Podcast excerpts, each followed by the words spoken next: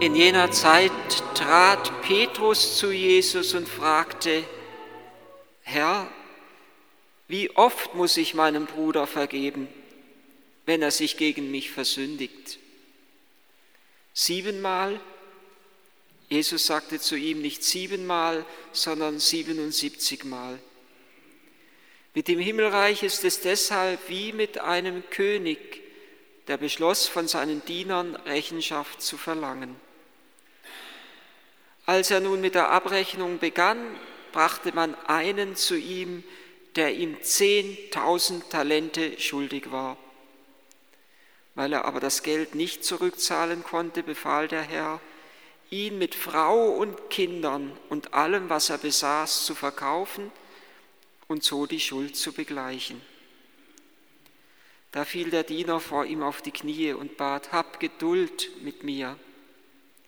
Ich werde dir alles zurückzahlen. Der Herr hatte Mitleid mit dem Diener, ließ ihn gehen und schenkte ihm die Schuld. Als nun der Diener hinausging, traf er einen anderen Diener seines Herrn, der ihm hundert Denare schuldig war. Er packte ihn, würgte ihn und rief, bezahl, was du mir schuldig bist. Da fiel der andere vor ihm nieder und flehte, hab Geduld mit mir, ich werde es dir zurückzahlen. Er aber wollte nicht, sondern ging weg und ließ ihn ins Gefängnis werfen, bis er die Schuld bezahlt habe. Als die übrigen Diener das sahen, waren sie sehr betrübt. Sie gingen zu ihrem Herrn und berichteten ihm alles, was geschehen war. Da ließ ihn sein Herr rufen und sagte zu ihm, du elender Diener, deine ganze Schuld habe ich dir erlassen, weil du mich so angefleht hast. Hättest nicht auch du mit jenem, der gemeinsam mit dir in meinem Dienst steht, Erbarmen haben müssen, so wie ich mit dir Erbarmen hatte. Und in seinem Zorn übergab ihn der Herr den Folterknechten, bis er die ganze Schuld bezahlt habe.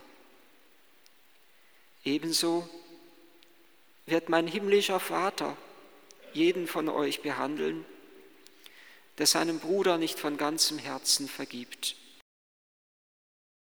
Da ist ein Knecht, der schuldet seinem Herrn, seinem König, zehntausend Talente.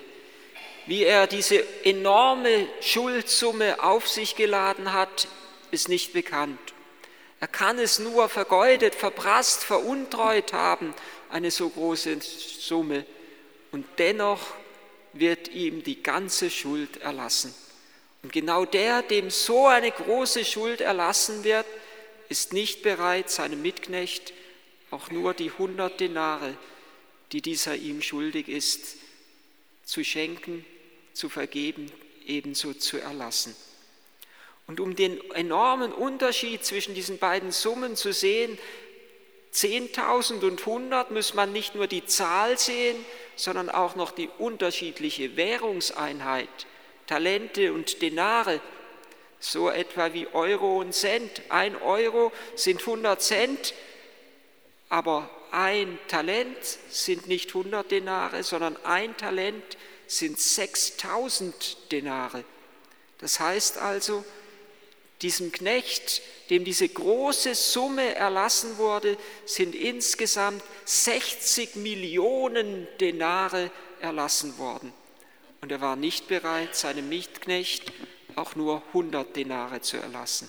Das ist etwa so, wie wenn unser Nachbar einen Lottogewinn hatte von 60 Millionen und ich schulde ihm noch 100 Euro und ich weiß nicht, wie ich sie aufbringen soll und der andere verlangt, obwohl er auf seinem dicken Geldhaufen sitzt, verlangt unerbittlich von mir, dass ich ihm die 100 Denare zurückbezahle. Und er geht sogar zur Polizei und er zeigt mich an, wenn ich es nicht tue. Und hier genau setzt die göttliche Gerechtigkeit ein. Gott ist barmherzig. Dieser König ist barmherzig. Eine enorme Schuld hat er erlassen.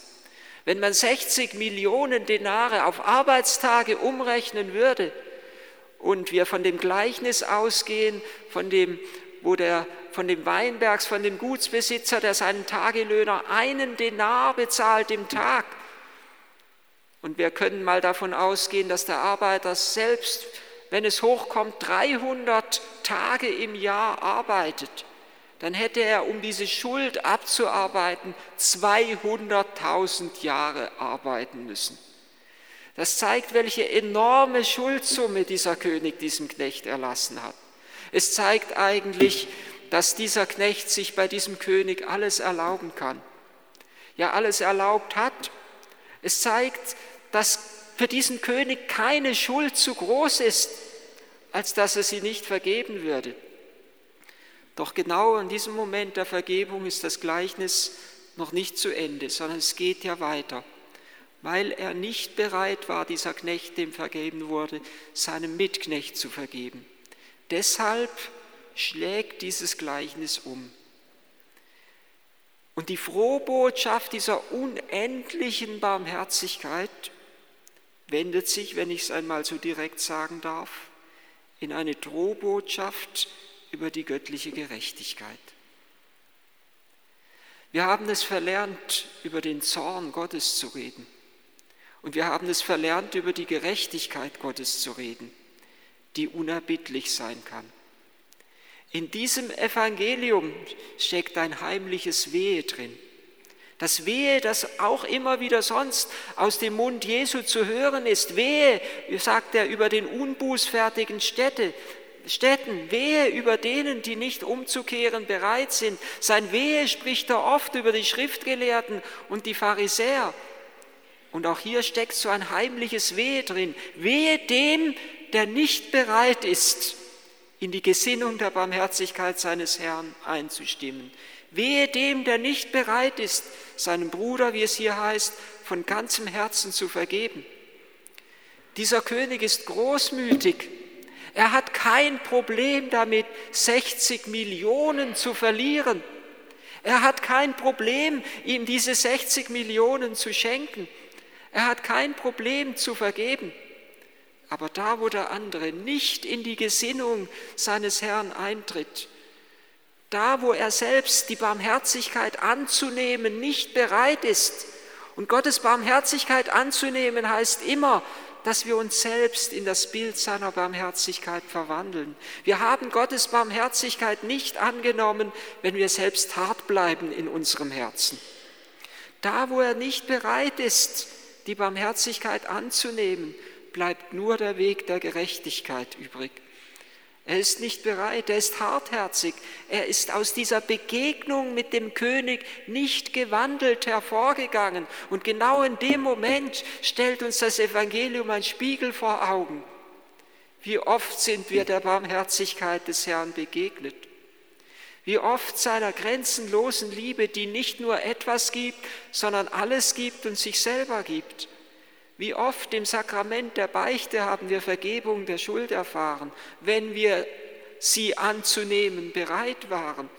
Und in jeder, jeder Beichte möchte Gott uns umwandeln nach seinem Bild, damit wir barmherzig werden. Nicht nur in der Beichte, auch in der Eucharistie, wo Gott uns alles gibt, wo Gott uns sein Herz gibt, wo Gott uns sein Herz öffnet, wo er uns sein Leib und sein Blut gibt. Wir sollen gewandelt daraus hervorgehen. Es steckt ein Wehe gleichsam dahinter, hinter diesem Evangelium. Wehe uns, wenn wir uns nicht wandeln lassen vom Herrn. Wenn wir nicht ein wenig demütiger, ein wenig bereiter, ein wenig, ein wenig hingebungsvoller und vor allem ein wenig barmherziger werden. Der jüngst verstorbene Kardinal Meissner hat einmal ein schönes Zeugnis gegeben. Er hat gesagt, er hat ja schon in recht früher Kindheit mal nicht seinen Vater verloren, aber er hat sich daran erinnert, wie sein Vater alle vier Wochen beichten ging. Und er hat gesagt, das war immer ein besonderes Ereignis für uns Kinder und für die Familie. Denn wenn der Vater von der Beichte nach Hause kam, dann hat er sich immer besonders angestrengt, gütig und freundlich zu seinen Kindern und zu seiner Ehefrau zu sein. Genau das ist es. Aus der Begegnung mit der Barmherzigkeit Gottes sollen wir gewandelt hervorgehen. Da möchte sich etwas lösen von der Verhärtung unserer Herzen. Erlösung heißt ja, dass etwas uns weggenommen werden soll von dieser enormen Last, die seit Jahren vielleicht auf uns liegt, die du nur im Beichtstuhl abzugeben brauchst, wo du nur dann hineintreten musst in diese Bereitschaft, ebenso dem Mitmenschen, dem Bruder und der Schwester zu vergeben, die dir begegnet ist, dem Sohn, der Tochter, dem Bruder, der Mutter, dem Vater, vielleicht sogar mir selbst zu vergeben, wo ich einen Fehler gemacht habe und in Härte nun erbittert oder verhärtet bin in meinem Herzen. Der Herr lädt uns ein, uns durch die Begegnung mit ihm verwandeln zu lassen. Wir kommen an ihm nicht vorbei.